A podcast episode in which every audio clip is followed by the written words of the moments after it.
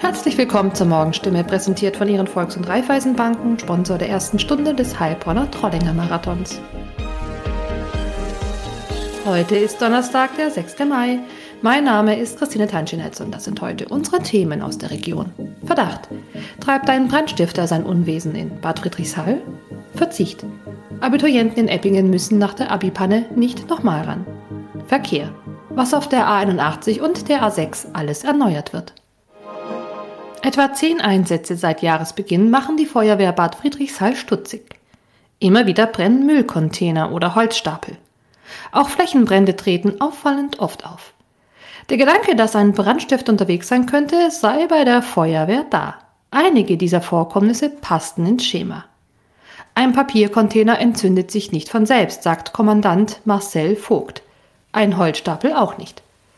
Die vergleichsweise vielen Vorfälle halten die Angehörigen der Freiwilligen Feuerwehr auf Trab. Wenn das dann nachts um drei der Fall ist und sie befürchten, dass ein Brandstifter ihnen den Schlaf raubt, kann das an den Kräften zehren. Mehr dazu lesen Sie heute auf stimme.de oder in der Heilbronner Stimme. Abiturienten des Hartmanni-Gymnasiums in Eppingen atmen auf. Nach einer Abi-Panne bei der Prüfung im Fach Wirtschaft hat das Kultusministerium im Sinne der Jugendlichen entschieden. Sie müssen kommende Woche nicht noch einmal zum Test antreten. Ein Sprecher sagt, ohne Kenntnis der Note entscheiden die Jugendlichen, ob sie eine zweite schriftliche Prüfung machen oder nicht.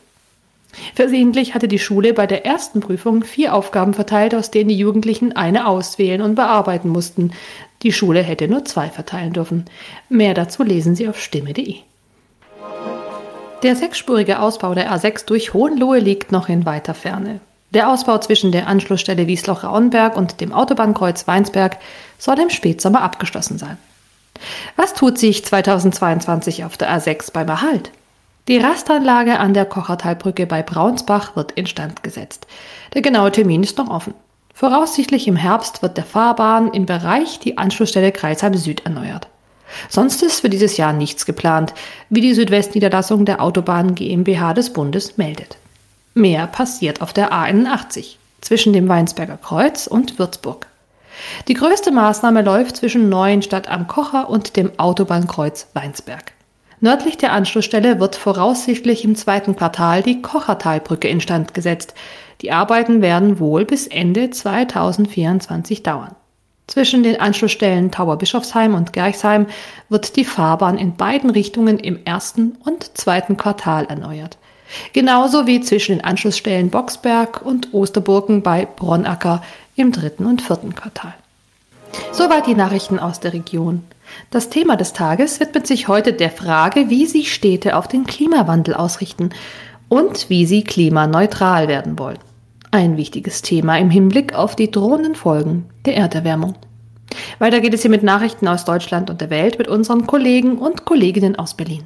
Vielen Dank und einen schönen guten Morgen. Ich bin Sabrina Frangos und das sind heute unsere Themen aus Deutschland und der Welt. Zelensky erteilt Russland eine Absage, Verkehrsminister der Länder informieren und Parlamentswahlen in Nordirland. Der ukrainische Präsident Zelensky hat ja russischen Forderungen nach Gebietsabtretungen ein weiteres Mal eine ganz klare Absage erteilt. Ziel aller Ukrainer sei die Wiederherstellung der territorialen Unversehrtheit in den internationalen Grenzen. Das sagte Zelensky. Die russischen Truppen müssten sich zurückziehen. Danach sieht es aber überhaupt nicht aus. Die Kämpfe gehen nämlich weiter und der Krieg in der Ukraine dauert inzwischen schon mehr als zwei Monate an. Roman Schell mit den Infos aus der Ukraine. Wie ist denn im Moment die Lage im belagerten Stahlwerk in der ukrainischen Hafenstadt Mariupol? Moskau hat ja Feuerpausen und auch weitere Evakuierungen von Zivilisten in Aussicht gestellt. Konnten inzwischen denn weitere Menschen aus dem Stahlwerk gerettet werden? Hm, aus Mariupol wurden an einem Tag mehr als 300 Menschen evakuiert. Weitere Transporte sind in Planung. Ähm, nachdem zumindest ein Teil der Zivilisten aus dem Werk Azovstal weggebracht wurde, gibt es für die Russen wohl keinen Halt mehr. Sie feuern auf das Werk mit allem, was sie haben und versuchen Azovstal unbedingt einzunehmen. Bisher vergeblich, aber die ukrainischen Kämpfer sagen ganz offen, dass die Lage im Werk äußerst, äußerst kritisch ist. Ähm, Dutzende verletzte Kämpfer bekommen keine medizinische Versorgung. In der Umgebung der Hauptstadt Kiew werden über einen Monat nach dem Abzug der russischen Truppen beinahe täglich immer noch weitere Leichen von Zivilisten gefunden. Die Rede ist von über 1200. Wie ist die Lage derzeit in Kiew und im Rest der Ukraine? Auch auf die Stadt Kiew feuern die Russen mit Raketen. Einige Raketen bei Kiew haben die Ukraine erfolgreich abgeschossen. Das ganze Land äh, steht unter Raketenbeschuss, nicht nur Kiew. Auch hier im Westen der Ukraine, wo ich bin, höre ich immer wieder Luftalarm. Die Russen beschießen die ukrainische Infrastruktur ununterbrochen. Der Grund ist klar, die Waffenlieferungen aus dem Westen ähm, äh, sollten unbedingt gestoppt werden, verhindert werden. Das ist das Ziel der Russen. Immer wieder werden dabei aber ganz normale Häuser getroffen. Und wie sieht es eigentlich mit dem Versuch von Friedensgesprächen zwischen der Ukraine und Russland aus? Gibt es denn da überhaupt keine Fortschritte? Es heißt immer wieder, die beiden Seiten seien in Kontakt, aber richtige Gespräche äh, finden nicht statt. Deswegen ähm, Putin will unbedingt so viel Land erobern, wie es nur geht, und erst dann Gespräche führen, aus der Position der Stärke sozusagen. Die Gespräche scheinen im Moment ähm, unmöglich zu sein ähm, und auch in der Zukunft ähm, sind die Gespräche schwer vorstellbar, denn die Ukrainer sind ziemlich selbstbewusst geworden. Äh, mehr als zwei Monate lang verteidigen die sich und zwar ziemlich erfolgreich und niemals würden sie äh, bei den irgendwelchen Verhandlungen die Landesteile abgeben. Es ist einfach unmöglich im Moment. Ähm, die Ukrainer hoffen auf die westliche Militärhilfe und äh, wollen die Russen unbedingt schlagen und aus ihrem Land vertreiben. Das ist ihr Ziel. Deswegen sind die Verhandlungen im Moment einfach aussichtslos, würde ich sagen. Die Verkehrsminister der Länder sowie des Bundes informieren ja heute in Bremen über die Ergebnisse ihrer Beratungen. Hauptthema dürften das geplante 9-Euro-Monatsticket sowie ein Finanzstreit über den öffentlichen Nahverkehr werden. Die Länder wollen ja mehr Geld vom Bund. David Riemer weiß mehr. Wann kommt denn das Ticket und wo kann man es da nutzen? Ja, das 9-Euro-Ticket soll es von Anfang Juni bis Ende August geben. Damit sollen Fahrgäste in diesem Zeitraum bundesweit für 9 Euro pro Monat im Nah- und Regionalverkehr fahren können. Ausgenommen sind allerdings der Fernverkehr der Deutschen Bahn. Das heißt, Fahrten beispielsweise mit dem ICE oder IC sind mit dem Ticket nicht möglich. Und äh, Tickets sollen auch online bestellt oder auch an Fahrkartenautomaten und am Schalter gekauft werden können. Und auch noch ganz wichtig, wer ein Abo besitzt, das deutlich teurer als 9 Euro ist, bekommt den Differenzbetrag ausgeglichen. Übrigens sollen noch Inhaber Inhaber von Semester- oder Jobtickets für den Zeitraum Juni bis August Geld erstattet bekommen. Wie groß ist das Interesse am 9-Euro-Ticket eigentlich? Kann man das jetzt schon irgendwie sagen? Ja, dazu gibt's eine ganz frische Umfrage. Daran hat gut die Hälfte der Menschen in Deutschland, die das angekündigte 9-Euro-Ticket nutzen wollen, gesagt, sie planen damit einen Ausflug oder eine Reise. Konkret haben das 55 Prozent in einer Umfrage des Meinungsforschungsinstituts YouGov gesagt. Und knapp über die Hälfte der Befragten plant mit dem 9-Euro-Ticket touristische Ausflüge, aber auch Reisen innerhalb Deutschlands. Und nur knapp ein Drittel will das Ticket vor allem dazu nutzen, um zur Arbeit zu kommen.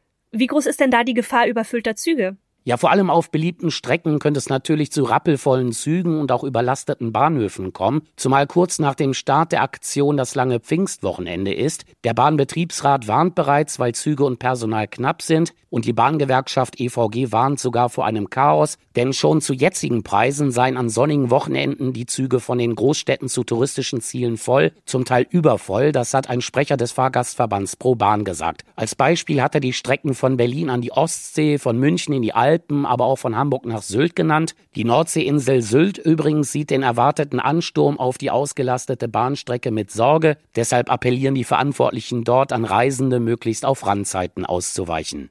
Was wird getan, damit es möglichst kein Chaos gibt?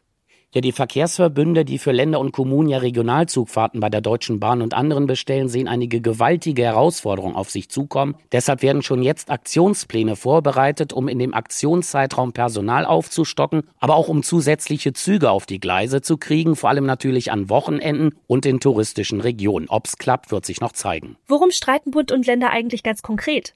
Ja, da geht es um die Frage der dauerhaften Finanzierung. Der Bund hat zugesagt, den Ländern wegen Einnahmeausfällen beim 9-Euro-Ticket zweieinhalb Milliarden Euro zur Verfügung zu stellen, zusätzlich über eine Milliarde für Ausfälle durch die Corona-Pandemie. Das ist den Ländern zu wenig. Sie wollen, dass der Bund da noch mehr Geld draufpackt, auch als Ausgleich für die hohen Energiekosten. Das lehnt der Bund aber ab mit der Begründung, dass es bereits andere Entlastungen gibt oder halt geplant sind. Das zum Vereinigten Königreich gehörende Nordirland wählt heute ja ein neues Regionalparlament und mit Spannung wird dabei vor allem erwartet, ob die republikanisch-katholische Sinn Fein, wie von den Umfragen prophezeit, erstmals stärkste Partei wird. Philipp Detlefs mit den Infos aus Großbritannien. Es könnte spannend werden, denn in den Umfragen vor der Wahl führte Sinn Fein. Die Partei, die sowohl in Nordirland als auch in Irland aktiv ist, strebt die irische Einheit an und damit die Trennung vom Vereinigten Königreich. Sinn Fein hat im Wahlprogramm angekündigt, ein Datum für ein Referendum in den kommenden Jahren ansetzen zu wollen. Auch in anderen Teilen Großbritanniens wird heute gewählt. In England, Schottland und Wales stimmen die Menschen über Gemeinde- und Bezirksräte ab.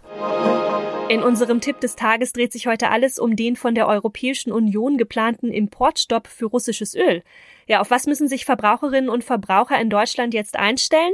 Der Finanzexperte Hermann Josef Tenhagen, Chefredakteur des Verbraucherratgebers Finanztipp, der weiß mehr. Fangen wir mal mit der Tankstelle an. Sollte man jetzt noch schnell voll tanken, bevor das Ölembargo die Benzinpreise weiter hochklettern lässt? Da würde ich jetzt sagen, also das Ölembargo, das zieht sich ja, äh, das wird sich nicht unmittelbar womöglich auswirken. Kann man jetzt machen, aber ich würde immer die Tank-App an den Start bringen. Das ist, glaube ich, im Augenblick noch wichtiger. Ist das wegen der verschiedenen Preise, die abends meist am günstigsten sind? Ja, abends tanken, nicht morgens, Tank-App an den Start bringen. Da, da kann man in so, einer, in so einer Stadt 20 Cent pro Liter rausholen gegenüber der teuersten Tankstelle. Und Thema Heizöl, wer jetzt einen leeren Tank hat, was raten Sie denn denjenigen? Jetzt nochmal schnell voll machen? Den würde ich jetzt sagen, ähm, mal zügig zu gucken, dass man den Tank so voll hat, dass man auch bis in den nächsten März oder den nächsten Sommer kommt. Bedeutet nicht unbedingt voll machen, weil man weiß nicht, wie das mit den Preisen weitergeht. Und manche hat es vielleicht auch nicht, aber also ich würde jetzt gucken, dass ich nicht irgendwie im Herbst da stehe und, äh, und unbedingt voll tanken muss, den Tank. Kann man da eigentlich noch irgendwie Geld sparen oder geht es vor allem darum, jetzt schnell den Heizöltank zu füllen? Ich würde halt jetzt da zügig äh, Nägel mit Köpfen machen und gucken, dass ich preiswert den Tank voll bekomme und dann habe ich äh, erstmal Ruhe und ich würde so planen, dass ich mindestens bis zum nächsten Sommer komme. Und auch da wieder gilt, äh, auch beim Heizöl gilt, auf jeden Fall Preise vergleichen, weil da gibt es auch entsprechende Portale, wie wir bei Finanztipp dann auch listen. Äh, der Unterschied zwischen dem einen und dem anderen Heizölhändler ist schnell acht bis zehn Cent und wenn Sie 3000 Liter reinmachen, sind das 300 Euro. Manche Experten sagen ja auch, wer seinen Heizöltank halb voll hat, der sollte noch abwarten. Ja, wenn der halb voll hat und halb voll reicht bis zum nächsten Sommer, dann würde ich das auch so sagen. Also das hängt ja einfach davon ab, halb voll ist ja nicht halb voll. Der eine hat einen 1500 Liter Tank, der andere hat einen 3000 Liter Tank und je nachdem, wie viel man denn so im Winter braucht. Ich würde immer sagen, es sollte reichen bis zum nächsten Sommer. Das ist die, äh, das ist die Maßgabe. Da würde ich dann eben sagen, dann äh, habe ich Ruhe, dann muss ich jetzt nichts tun. Aber wenn ich äh, sonst nicht bis zum nächsten Sommer komme, dann würde ich jetzt so viel reintanken, dass ich bis zum nächsten Sommer komme. Und neben Benzin und Heizöl, was für Preissteigerungen durch ein mögliches Ölembargo kann man denn noch erwarten? Naja, also überall da, wo man äh, Sachen transportiert und wo man äh, dieses äh, gerade das Benzin braucht, da, da kann das natürlich Auswirkungen haben. Und beim Flugverkehr wird es sicher Auswirkungen, auch Auswirkungen haben. Kann durchaus nochmal sein, dass es im Sommer noch teurer wird, in den Urlaub zu fliegen, weil bei vielen dieser Tickets ja irgendwelche Klauseln drin sind, wenn die Preise arg steigen beim Öl dass dann das Ticket auch nochmal teurer werden kann. Jedenfalls begrenzt. Und das noch Neues für Marvel-Fans. Diese Woche kehrt unter anderem Doctor Strange ins Kino zurück. Außerdem läuft passend zum brutalen Weltgeschehen ein Film über den Putin-Kritiker Nawalny an. Ronny Thorau mit den Kinotipps. Alexei Nawalny kommt in diesem Krankenhaus in Berlin an. Der Giftanschlag auf Putin-Kritiker Alexei Nawalny ging 2020 um die Welt. Ein kanadischer Regisseur war damals dicht dran und hat die Doku Nawalny draus gemacht. Der Kreml hasst Nawalny so sehr, man nennt ihn nicht mal beim Namen. Der Kreml-Gegner wird auch in seinen umstritteneren Facetten gezeigt und auch was Nawalnys unerschrockener Widerstand für seine Familie bedeutet. Wenn der eigene Vater vergiftet wird, das war wie in einem Krimi. Vor allem aber sieht man, wie brutal Putins Regime gegen Andersdenkende vorgeht. Als ich immer berühmter wurde, dachte ich, dass sie mich nicht einfach umbringen können. Da lagst du falsch. Total daneben. Lustig bunte, unbeschwerte Familienunterhaltung bietet der Animationsfilm Biene Maya, das geheime Königreich. Hey, wach auf, Willi! Maya, was machst du da? Eine verletzte Ameise übergibt Maya eine goldene Kugel mit einer süßen Überraschung drin. Ah! So ein niedliches Baby. Mit Willi an der Seite und viel Frühlings- und Freundschaftsgefühlen kümmert sich Maya um das Abenteuer rund um eine Ameisenprinzessin. Prinzessin? Prinzessin? Prinzessin? Und dann startet noch der neueste Marvel-Streich mit Benedict Cumberbatch als Doctor Strange in the Multiverse of Madness. Wanda, was weißt du über das Multiversum? Vision hatte Theorien dazu. Er hielt es für gefährlich. Seit neuestem vermischen sich bei Marvel ja die Universen und mehrere Varianten einer Figur. Du hast das Portal zwischen den Universen geöffnet und wir wissen nicht, wer oder was dorthin durchkommt. Teilweise horrormäßig düster und vor allem bildgewaltig wird einem hier das Gehirn durchgepustet. Die Dinge sind außer Kontrolle geraten. Spannung und Logik halten da nicht ganz mit. Und wer kein Marvel-Kenner ist, der wird in diesem verrückten Chaos deutlich weniger Durchblick und Spaß haben. Was du mit der Realität gemacht hast, wird nicht ungestraft bleiben. Das war's von mir. Ich bin Sabrina Frangos und ich wünsche Ihnen noch einen schönen Tag. Bis morgen.